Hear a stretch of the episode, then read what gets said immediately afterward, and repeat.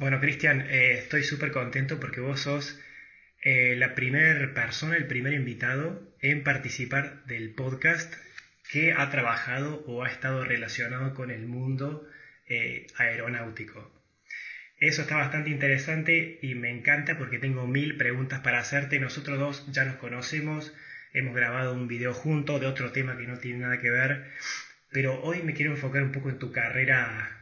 nada, en este mundo de aerolíneas y vuelos, vos tenés números que realmente impresionan. Igual ya vamos a entrar a eso, pero contame cómo iniciaste vos, por qué empezaste a trabajar como, eh, bueno, ya me dirás si se dice asistente de vuelo, azafato o aeromozo, porque no lo sé, pero cómo empezaste con la profesión vos. Mira, hola Conrado, verá. En primera instancia, tanto aeromozo, asistente de vuelo, azafato, crew, tripulante, son todas denominaciones que eh, están correctamente usadas y cada, cada país eh, llama de manera de una manera particular a sus flight attenders como quien diría a su tripulante a lo que es atención a bordo. Yo comencé mi carrera de tripulante muy joven a los 19 años eh, fue una lotería, mucha suerte de, llegar en el momento justo que estaba ampliándose las aerolíneas en nuestro país, aquí en Argentina, y eh, estaban tomando gente de manera mm, masiva. El único requisito en su momento fue eh, contar con inglés, tanto oral como escrito y también ayudaba muchísimo un segundo idioma, un tercer idioma en este caso, porque bueno, eh, considerando que tengo habla hispana, un tercer idioma, eso eh, nos facilitaba muchísimo a postular y poder llegar a conseguir una vacante en lo que es eh, este rubro de la aeronáutica. Y fue, como te digo, mucha suerte estar en el momento justo, estar de paseo por la capital. Yo soy del campo del sur de Córdoba y estaba de paseo por la capital y allí eh, me enteré de, de, la posibilidad de poder, de poder postular y así lo hice. Completé todos mis datos, no pedían ningún tipo de experiencia previa ni de estudios previos, los estudios de tripulante de cabina surgieron luego con el tiempo. Las aerolíneas eh, más antiguas no, no pedían en ningún momento cursos previos, ya que eh, les gustaba capacitar, es, la intención era capacitar a los nuevos tripulantes de acuerdo a los protocolos y de acuerdo a las diferentes aeronaves que contaban en su flota, no algo tan general como un curso de tripulante que será un pantallazo de muchas aeronaves y un pantallazo general de diferentes protocolos, sino que las aerolíneas, esto te digo hace 20 años atrás, buscaban em, formar al tripulante de acuerdo a sus protocolos y a sus exigencias en lo que es servicio y seguridad el tripulante de cabina, la función primordial de cualquier tripulante de cabina es velar por la seguridad de los pasajeros a bordo. Hay un mito o una idea, bueno, también queda tal vez hasta medio, medio, no digo despectivo, pero sí como que baja la importancia de la función de tripulante, llamarlo aeromozo, si bien se, se, da un servicio a bordo y la aerolínea eh, apuesta a un buen servicio y a un trato cordial y amable, la función primordial de cualquier tripulante de cabina es velar por la seguridad del pasajero a bordo, tanto durante el vuelo como en una posible emergencia que pueda llegar a surgir. No me acuerdo exactamente cuántos años, pero a ver, ¿cuántos años trabajaste como tripulante de cabina en total? Estuve en distintas eh, etapas de, la, de vuelo. Comencé muy joven, a los 19, hasta los 24 que estuve también eh, visitando África un par de años, luego volví, comencé a volar para la aerolínea de bandera, lo que era Aerolíneas Argentinas, también tuve posibilidad de, trabajar para el avión presidencial en un par de oportunidades, pero no fue más que, una participación mínima. También eh, de acuerdo a las em, oportunidades que nos da esta carrera de tripulantes, pude hacer vuelos charter, son vuelos exclusivos para temporadas altas de afluencia masiva de pasajeros a cierto destino. Y luego, bueno, me tomé un par de años sabáticos, anduve por África, Sudáfrica, volví y allí eh, ingresé a una compañía europea que estaban requiriendo tripulantes de habla español por la gran cantidad de pasajeros de habla español. Y eh, en total estuve de los 19 hasta los más o menos 34 porque he ido fluctuando, he ido tomando eh, retiros voluntarios, hubieron situaciones dentro de todo el periodo, todos estos años, como las Torres Gemelas, que, eh, bueno, algo como un conocimiento público que hicieron que la demanda tanto de vuelos como las frecuencias se redujeron, entonces nos daban la posibilidad de poder tener ciertas em, épocas sin estar eh, volando, pero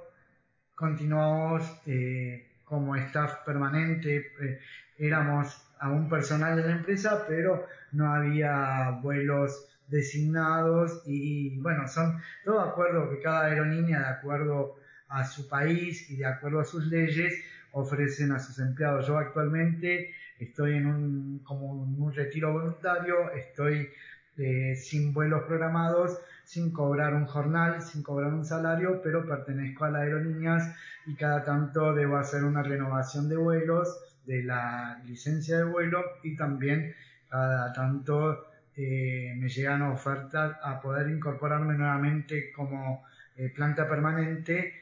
pero bueno, mis condiciones, mi situación actual me permite a poder eh, no estar volando.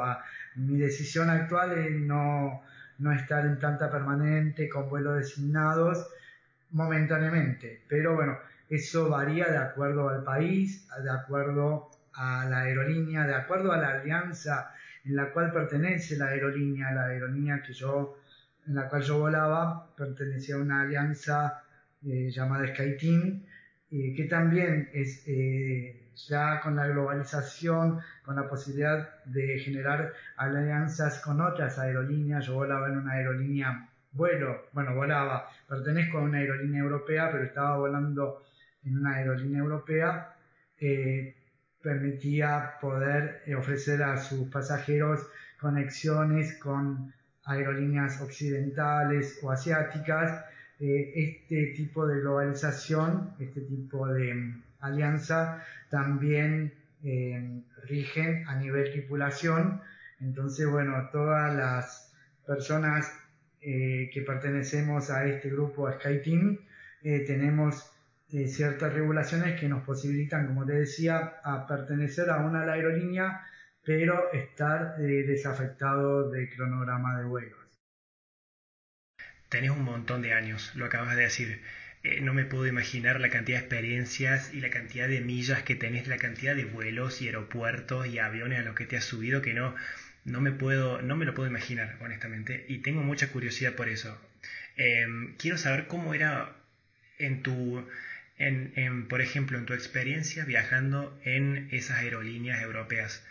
Hablemos un poco de cómo era el trabajo, es decir, qué tipo de vuelos hacías, eran sí o sí regionales o eran intercontinentales, cómo era una semana laboral, cómo era tu rutina, eso, eso me interesa saber. Mirá, Conrado, en primer lugar, te fuiste al carajo diciéndome que tengo un montón de años. Ah, ahí va de nuevo. La experiencia que uno va vivenciando con los años en la aerolínea es, la verdad, súper abundante. Ningún vuelo es similar al anterior, ya que en una aeronave puedes tener desde 30 pasajeros hasta 300 pasajeros y cada situación genera anécdotas y, no tan anécdotas, complicaciones o situaciones que hay que resolver eh, de inmediato porque estás en un vuelo. Todo el tiempo es constante el desafío de resolver situaciones, siempre manteniendo, eh, bueno, al menos desde mi punto de vista, un trato cordial y amable. Yo considero que el pasajero,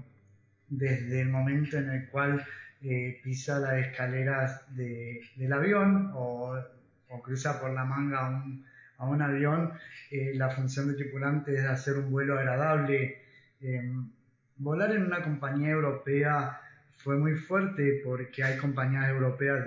que tienen mucho tiempo, mucha trayectoria y muchas mañas también, muchas mañas de gente de años de aerolínea, gente cansada, o también está el mito de que el tripulante es el dueño del avión y nosotros somos seres terrestres como cualquier otro, que en el lobby tomamos agua del pico de la botella como cualquier otra persona. Entonces, bueno, fue tal vez en esta nueva etapa en la cual yo ingresé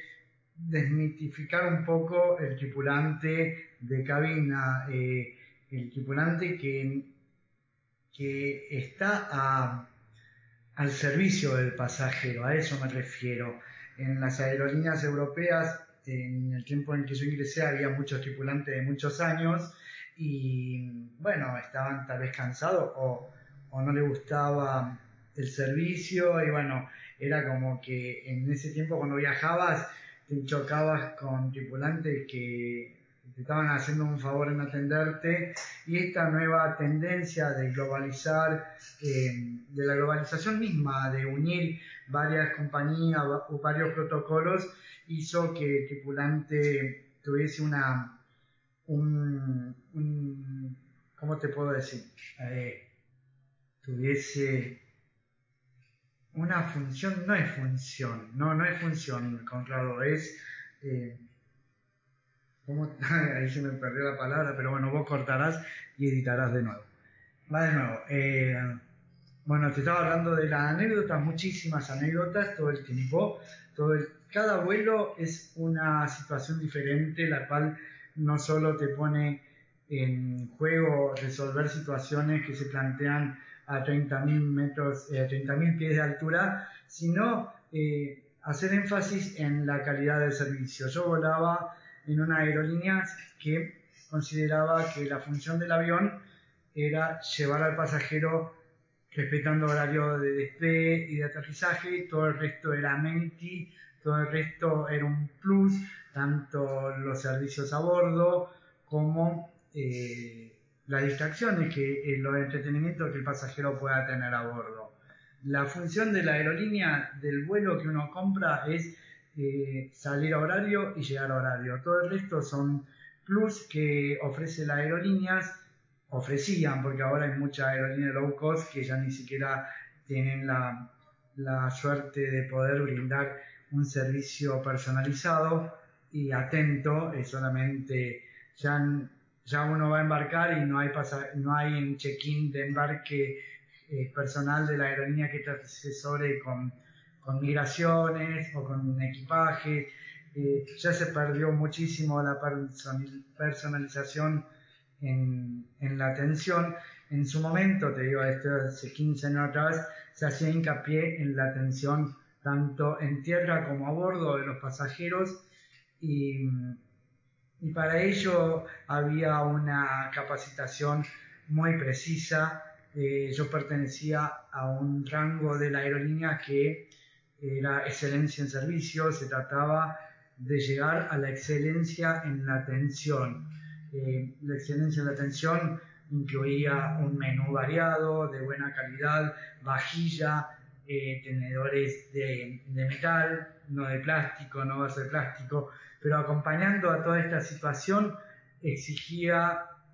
que el tripulante diese una buena atención a bordo. Considerando de que hay personas tal vez mayores que el sueño de su vida era viajar a Europa y,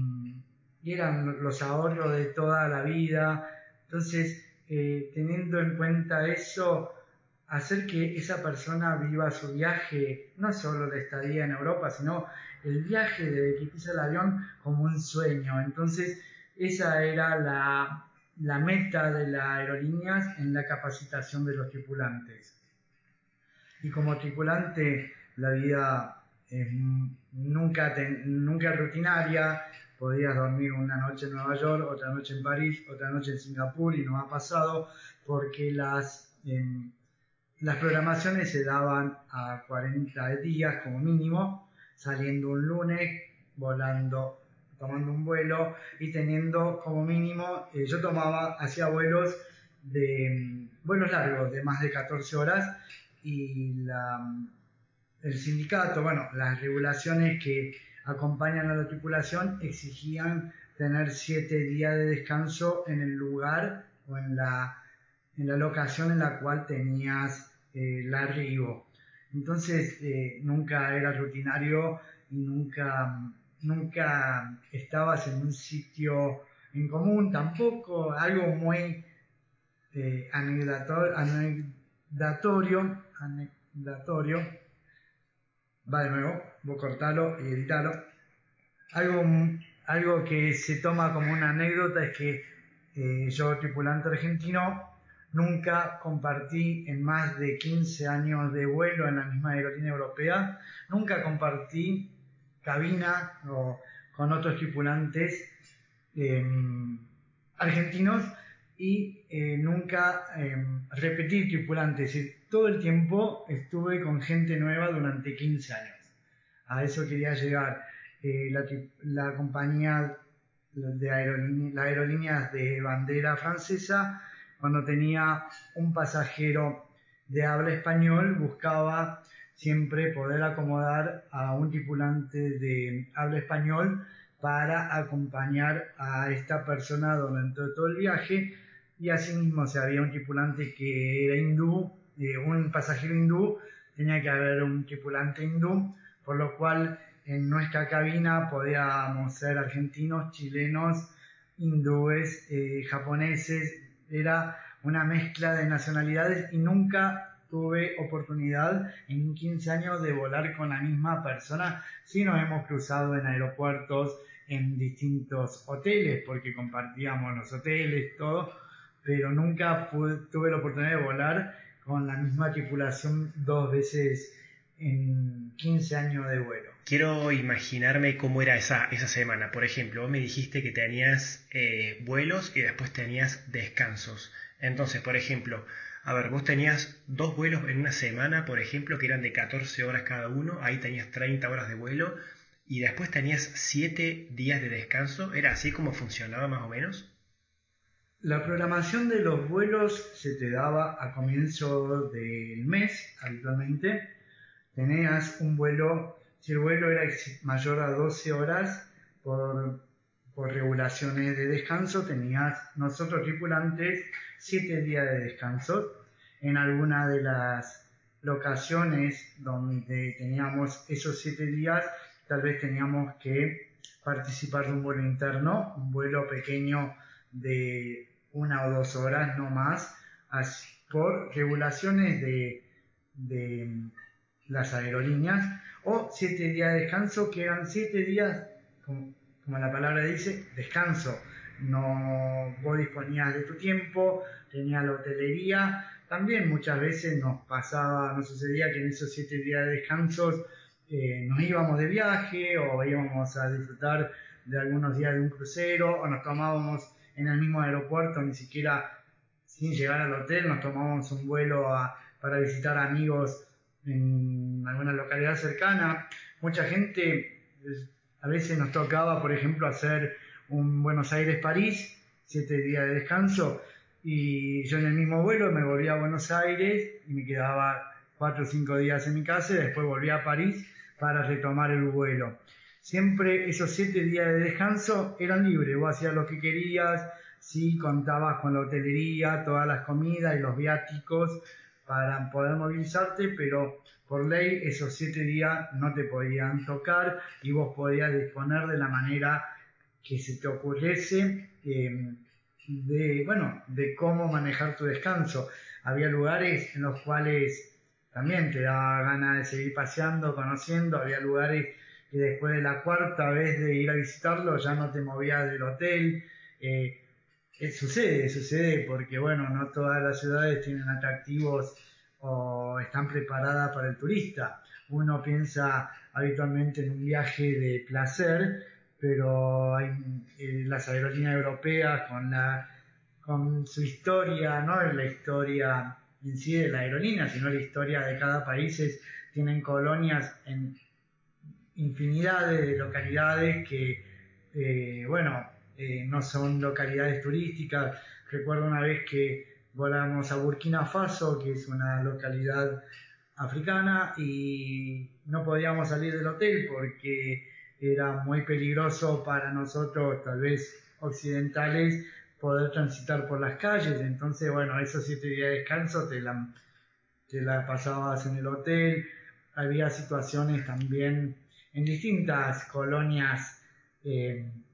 distintas colonias europeas en África o en Asia, que por una cuestión de seguridad no nos permitían movernos. Eh, uno, como te digo, uno piensa o relaciona un vuelo con el placer del turismo y hay mucha gente que va por negocios o situaciones que de visitar lugares que luego de la segunda, tercera vez ya no, ya bueno, está too much, hasta acá llegué, una cosa es visitar, no sé, París, mandame 25 veces, pero ya cuando te toca Cochabamba, La Pampa, o Cochabamba o La Paz o Santa Cruz de la Sierra, bueno, después de la tercera vez ya decís, me quedo acá en el hotel y bueno, leo, no sé, o uso el gimnasio del hotel porque ya visitaste tal vez todo lo más cercano y, y lo más lejano también, después del tercer viaje, bueno, la situación varía de acuerdo al destino y de acuerdo también a las, eh, a las situaciones que vive cada país. En, en, había vuelos en los cuales, por ejemplo, vuelos a Emiratos Árabes en los cuales eh, éramos todos tripulantes varones porque a las chicas eh, no, no tenían, tal vez, no tenían, no, no existe un respeto con la visión occidental, em, el cual la aerolínea repara y, protege a sus tripulantes. El tripulante yo me refiero tripulante a aquel que hacemos, aquellos que hacemos el servicio de cabina. También se incluye a los pilotos y a los eh, y a los comandantes de abuelo, pero la aerolínea eh, siempre está muy atenta al cuidado y a la integridad física no solo del pasajero, sino del tripulante en sí, y sí que nos cuidaba muchísimo eh, más a las chicas en estas situaciones de no, no programarla en vuelos a, ciertas ciudades en las cuales por su cultura no, no intensifiquen el respeto hacia la mujer, bueno, y así en muchas situaciones, eh, en muchas, muchísimas situaciones eh, que tienen que tener en cuenta aquellos que coordinen la actividad de cada tripulante. Después también habías, eh, esto off the record, me habías contado también que trabajaste eh,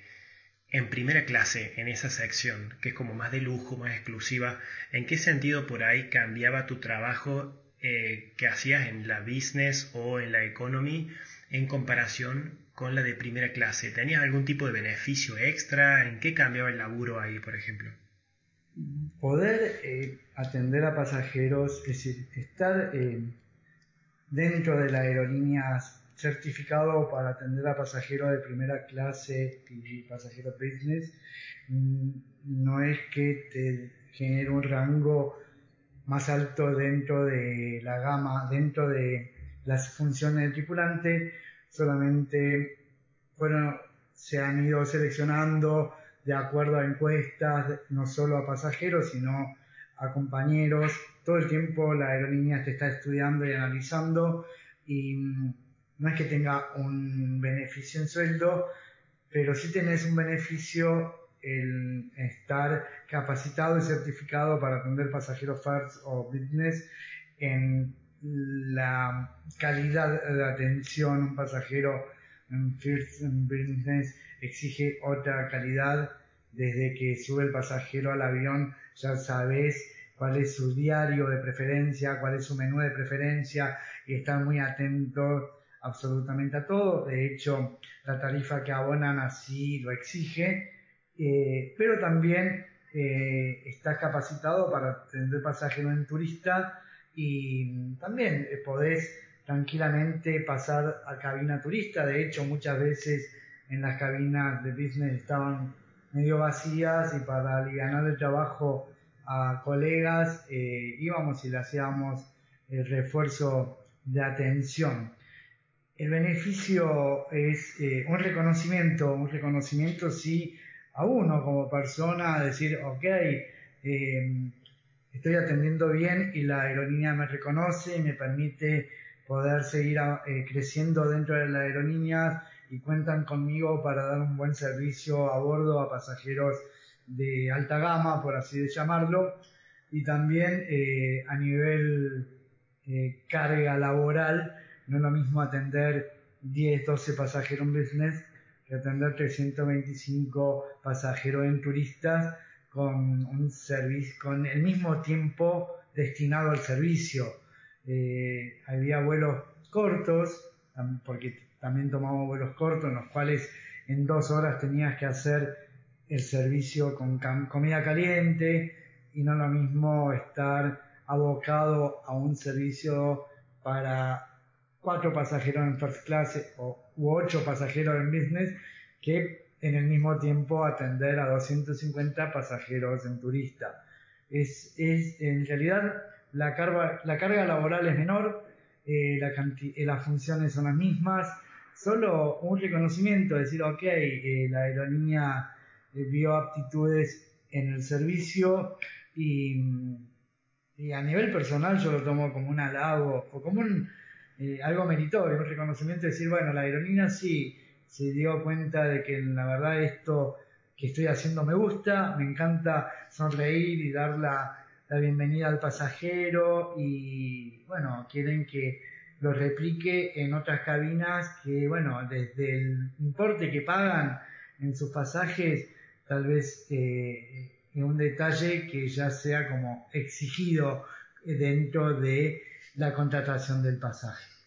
Totalmente, estoy de acuerdo. A ver, es súper meritorio. Significa que te estuvieron viendo, te analizaron y dijeron este tipo es capaz de servir, de, de, ayudar, de trabajar y brindar un, servicio de calidad en otra, en otra sección, totalmente. Em, quiero saber de la parte más... Eh, a ver, tenés business, tenés turista, tenés business, después tenés primera clase, pero vos viviste una experiencia extra, que es esto de los vuelos charter, ¿Cómo era? Eso, a ver, vuelos charter equivale a vuelos privados. Mm, mira, tuve la posibilidad de, volar en vuelos privados. Vuelos privados son aviones eh, más pequeños, de 8 o 10 pasajeros, en el cual, eh, bueno, eh, se da un servicio súper personalizado. también tuve posibilidad de, de volar a Airbus el Airbus tiene clase turista, clase business, primera clase. También eh, vuelos charter. El vuelo charter habitualmente es un vuelo en el cual durante todo el, toda la cabina es turista, el servicio es básico. Son vuelos, un ejemplo, los paquetes, los, los vuelos que salen desde Argentina a Disney de quinceañera, es un vuelo charter o desde, no sé, Santiago de Chile a Punta Cana, es un vuelo charter. El servicio es mínimo, eh, son vuelos económicos. Hoy están casi a la altura de un, de un low cost, ya que eh, tanto la distancia entre asientos y el servicio, los amenities, son básicos,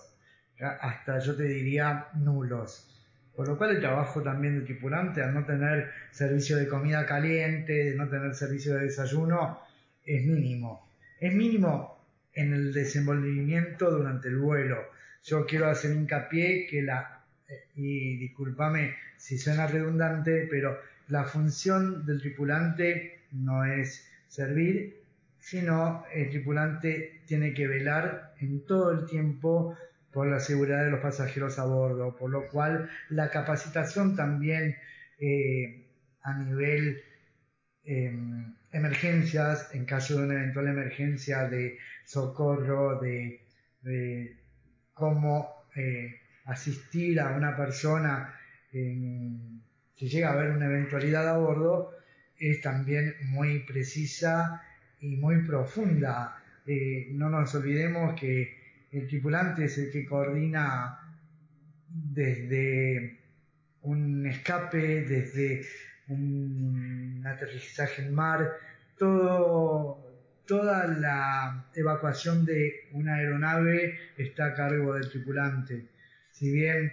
eh, es la cara visible de un vuelo, uno llega al vuelo y es muy grato encontrarse con un tripulante que, que te salude con una sonrisa y que te diga bienvenido a bordo, lo que necesiten,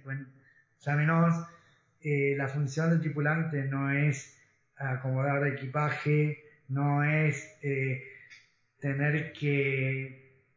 servir a gusto y piacere del pasajero lo que se le ocurre a bordo, porque el avión no es un bar.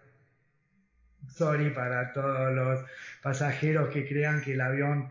es un bar y que te tienen que atender y dar la comida. No, el avión, el contrato que uno firma al comprar un pasaje es que el avión salga en hora y llegue en hora. Todo esto son adicionales, amenities, eh, son todos eh, adicionales que la aerolínea pone para brindar un mejor servicio, pero en sí eh, ya con con la idea de que el vuelo salga en horario, llegue en horario y tenga una, tripulación em, capacitada para que en una eventual emergencia pueda evacuar la cabina, ya eso es lo que incluye el contrato. ¿Tuviste algún momento, alguna situación eh, estresante, una emergencia, una urgencia en el avión? ¿Pasó algo alguna vez? ¿Algo que puedas contar? Muchísimas, muchísimas, desde turbulencias heavy, es decir, la turbulencia es algo común, eh, más para nosotros argentinos, volando la aerolínea europea en la cual volaba, eh, tenía como destino final Santiago de Chile, por lo cual el vuelo de Buenos Aires era una escala y luego continua, continuaba el vuelo hacia Santiago de Chile. El cruce por las cordilleras en toda parte del mundo eh, hace que la turbulencia sea marcada, turbulencias, despresurizaciones, situaciones eh, tal vez no muy gratas para contarlas, como, bueno, eh, caso de salud de pasajeros. Mm, sí, enhorabuena, nunca tuve una situación violenta o calcular que yo en el, en el proceso de las Torres Gemelas estaba en pleno vuelo y ahí quedamos mucho afectados con lo que sucedió y, con, y te sentías vulnerable a que pueda suceder algo en cualquier, en cualquier vuelo, valga la redundancia nuevamente. Y allí las aerolíneas reforzaron los protocolos de seguridad, eh, antes uno podía visitar la cabina del piloto, a partir de allí la cabina del piloto iba con llave, eh, debía presentarse la comida, eh, la comida se le entregaba cuando el piloto permitía el acceso solamente de un tripulante a bordo y a nosotros tripulación nos enseñaban, ¿cómo te puedo decir?, defensa personal, cómo colocar esposas, podíamos, dentro de nuestro uniforme llevábamos esposas para eh, poder eh, reducir algún pasajero violento, hasta, hasta las Torres Gemelas un pasajero podía venir y maltratarte o insultarte, hasta golpearte, que uno debía decir, bueno, ok, está todo bien, a partir de las Torres Gemelas han cambiado mucho, porque bueno, si un pasajero te golpeaba, podías reducirlo y esposarlo y después denunciarlo a Policía Aeronáutica. eh, muchas cosas han cambiado. Calculo que yo hace un par de años ya que no vuelo como tripulante, que han cambiado también desde, bueno, esta nueva situación global que fue el COVID. Así que calculo que tanto regulaciones para eh, nosotros tripulantes o regulaciones para los pasajeros deben haber cambiado. Y enhorabuena que cambien, hay que adaptarse a las nuevas situaciones y y también eh, eh, darle una importancia al trabajo del tripulante. Es como eh, desmitificar el, el, En México se, se, llama aeromozo y cada vez que íbamos a México o a Chile, el, Chile, el brasilero también te llamaba, eh. Bueno, ahí tenías que entender que mozo para el brasilero era joven o persona joven, como buen, mozo, o eres mozo, eres una persona joven, pero para nosotros argentinos, a veces te llamaban mozos, medio como que no nos gustaba en nada, y e ir a México y te llamen aeromozo, si bien uno tiene vocación de servicio y le gusta atender, no soy un mozo de avión, mi principal, mi principal atención la ponía siempre en en que la cabina quede libre de todo posible proyectil, que puede ser, uno no entiende que una cartera debajo del asiento puede ser, en caso de una eventual emergencia, puede ser un proyectil, que puede en una, en una despresurización, en una pérdida marcada de altura del avión, esa cartera puede, eh, por así decirlo, volar y, caer en un pasillo y ser un proyectil o ser una, un obstáculo para una salida de emergencia. Tenés que lidiar muchas veces con pasajeros que vos decís, wow, loco, entendés que eh, yo no te lo digo por vos, te lo digo por la seguridad de todo el avión. Eh, que quiera llevar, no sé, un violín debajo del asiento es imposible, querido, porque, bueno, o decir, no, no podés llevar la valijita parada al lado del asiento porque ahora el vuelo está calmo, pero llega a haber alguna turbulencia, esta valija puede llegar a, molestar eh, el pasillo y entender de que el tripulante, la función es, y qué es lo que nos inculcan desde el primer día que llegamos a cualquier compañía aérea, no solo a una europea, sino a cualquiera, por más que sea una compañía low cost, es velar por la seguridad de la cabina de los pasajeros. Estoy de acuerdo. Eh, y cuántas cosas, cuánta información. Eh, respecto a tu salud, vos no sos una persona que volaste dos años o tres años y después dejaste como pasó con mucha gente.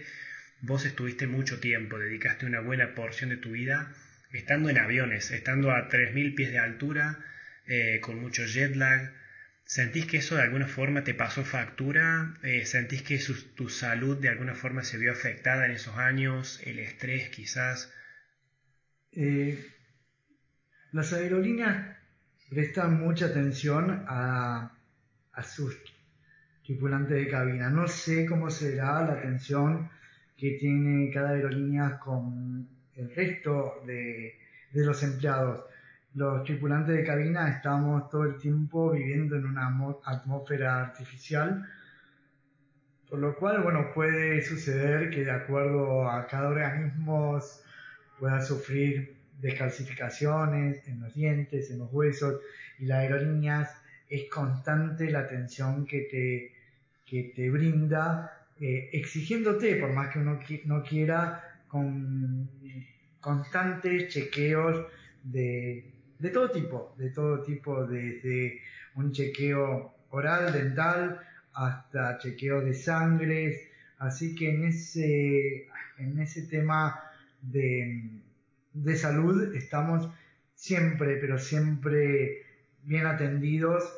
más allá de que el riesgo de que uno corre de estar visitando también localidades en las cuales existían pestes y plagas. Eh, la aerolínea siempre estuvo atenta, por ejemplo, de acuerdo a, la localidad donde volabas, de tus vacunas, de tus visas, de tus permisos, de, todo, no solo a nivel eh,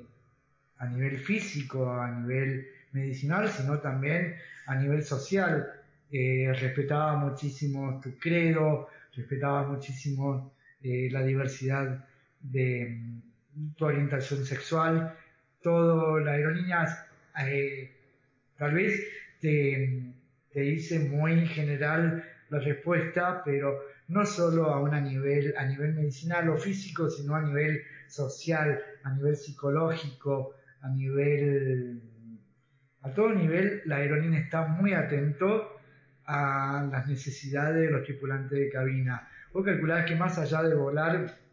o de estar mucho tiempo en una atmósfera creada, también sufrís lo que decís, el jet lag, que por cada hora de diferencia uno necesita un día para adaptarse. Entonces teníamos algunos vuelos en los cuales estábamos con nueve horas de diferencia y no llegábamos en el tiempo de descanso a llegar a adaptarnos a la acomodarnos eh, físicamente, fisiológicamente al uso horario en el cual estábamos eh, viviendo en ese momento. Es terrible, pero bueno,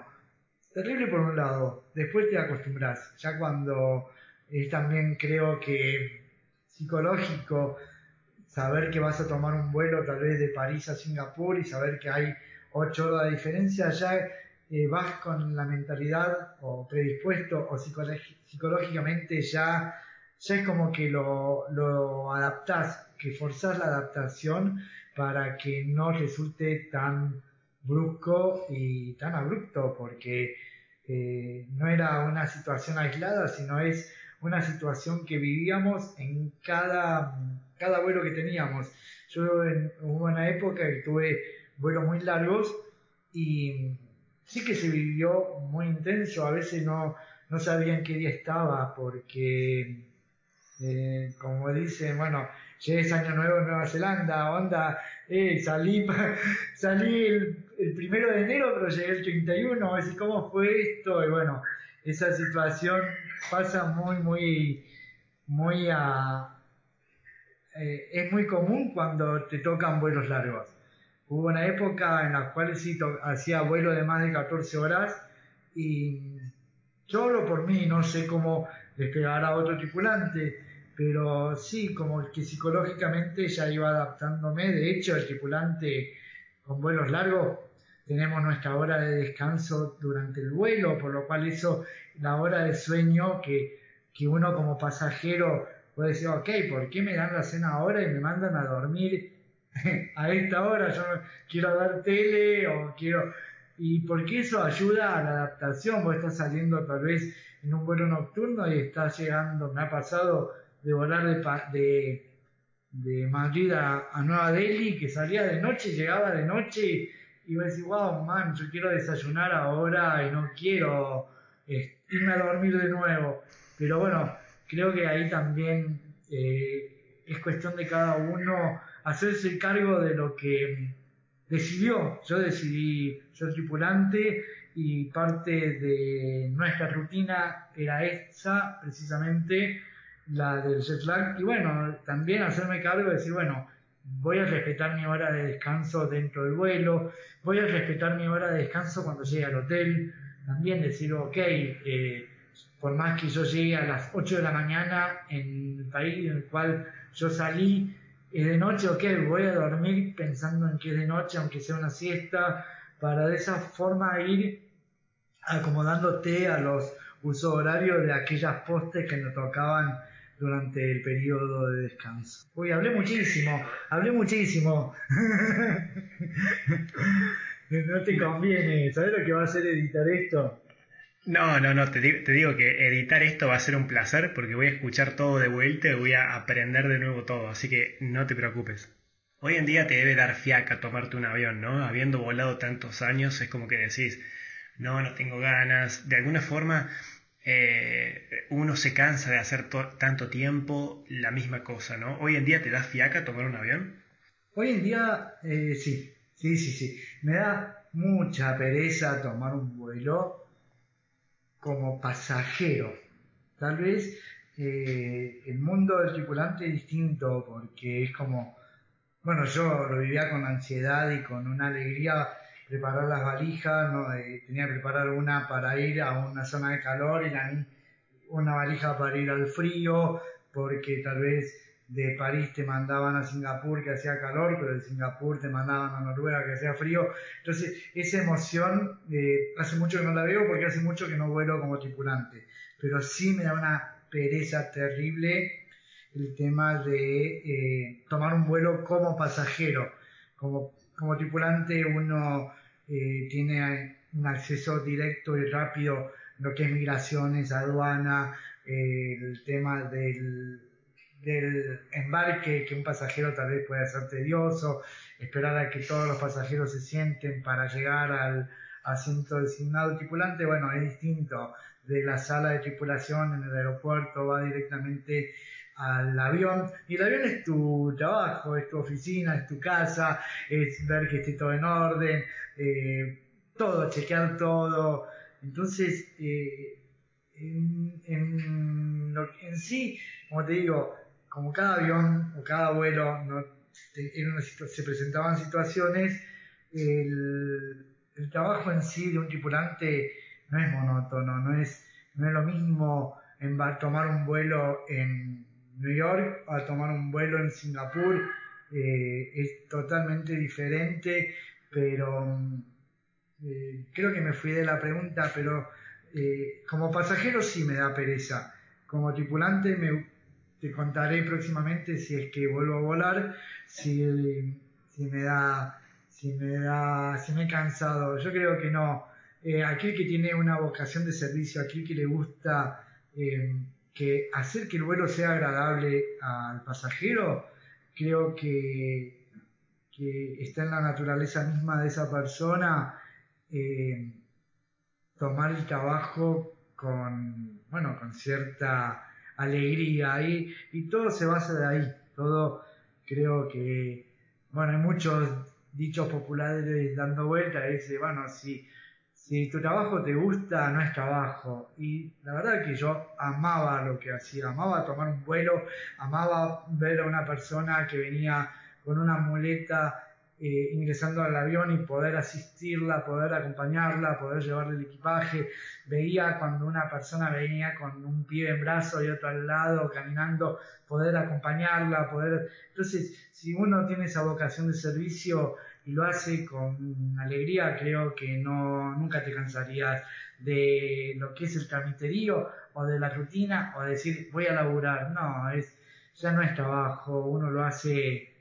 como una profesión. Yo separo lo que es la palabra trabajo, viste que a veces eh, sí, te costó trabajo, fue trabajoso. Para mí no era un trabajo, era mi profesión, era mi labor, pero no era un trabajo, no fue sacrificado, no era trabajoso acompañar al pasajero y, y, dar lo mejor de mí para hacer eh, de su vuelo una experiencia agradable. ¿Te ves volviendo a esa vida? ¿Te ves capaz? ¿Te sentís que, en algún momento podrías o le pusiste un punto final? No, hoy por hoy eh, es hermoso volar, es hermoso la, todas las eh, opciones alternativas que te ofrece ser tripulante de cabina. Personalmente no, no, no tengo ganas, estoy en una situación muy cómoda viviendo donde vivo y no, pero no por el, no por en sí por el trabajo o por la, el labor de, atender a un pasajero, sino eh, en mi punto es porque me encuentro cómodo viviendo en una zona tranquila y cada vuelo te llevaría a tener que vivenciar, pasar días en ciudades eh, muy grandes, lo cual hoy por hoy no tengo ganas de, vivirlas, no, para nada, para nada. Tal vez si vos me decís, bueno, tomás vuelo desde las sierras que vayan a otras sierras, sí, pero ya tener que pasar por Buenos Aires, por Madrid, por, eh, banda de localidades, ciudades, ciudades, mega ciudades, eh, que no te olvides que nosotros del aeropuerto después tenemos que ir al hotel y tenemos que estar siete días, quieras o no, no tengo ganas. Hoy por hoy elijo eh, estar tal vez viviendo en una zona muy tranquila. Yo no, hoy no tengo wifi, no tengo internet, televisores, no tengo nada. Entonces, tal vez tener que ir a, no sé, a pasar siete días a Sydney, voy a decir, no, o Japón, Tokio, voy a decir, no, hoy no, no, hoy no volvería. Pero eh, tampoco es definitivo, porque si la tuviese tan clara hubiese renunciado y como la aerolínea me da la posibilidad de poder incorporarme cuando quiera, eh, no lo tengo tampoco como, como negado. No, no se sabe la vuelta de la vida y a lo mejor el día de mañana diga, bueno, vuelo nuevamente un par de años. Hace poco nos llamaron para el Mundial a ver quién quería sumarse para reforzar las tripulaciones del Mundial y dije, no, no tengo ganas, eh, pero yo, eh, asimismo no dejo las puertas cerradas porque el trabajo del tripulante, como así también de aquella persona que tiene, que está abocada al servicio,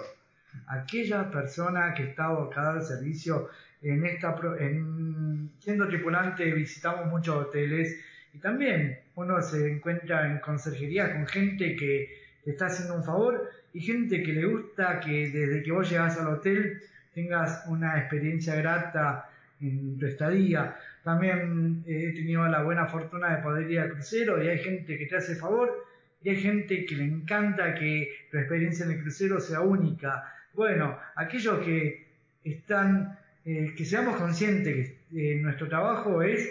brindar un, momento agradable al pasajero. Entonces, bueno, todos aquellos que estamos en servicio, respetar eso, respetar que damos un servicio, somos la cara visible, somos aquellos que nos han dado la posibilidad de poder eh, dar una experiencia única a personas que no todo el mundo tiene posibilidad de volar todos los años. Y bueno, y darle esa posibilidad de que el vuelo, el viaje desde el momento en el que suben al avión, ojalá que sea de antes, desde el momento en el cual tomen un taxi y que el taxista le diga buen viaje, eh, ojalá que sea desde el momento en el cual llega un embarque y que la persona que está en check-in diga que tenga buen viaje y bueno, y que siga en la cadena hasta el regreso. Eso es vocación de, servicio y creo que por por esa situación o por defender tanto lo que es la vocación del servicio, eh, la aerolínea me, me, dio la, la chance de estar en excelencia en servicio y poder brindar un, un servicio un poquito más atento dentro de, los, de la cabina de los pasajeros. Cristian, mil gracias por esta charla. Gracias a vos. La media hora se hicieron 55 minutos. Hermoso, Gracias a vos, Conrado. Gracias a vos. Y bueno, recordemos que estamos, estamos, eh, no sé qué quería decir, pero bueno, estaba de más. Gracias, querido. Te mando un abrazo y este mensaje personal. Gracias por el aguante, éxitos. Y cuando decida volar, te voy a ir a ver. Obvio. Mil gracias.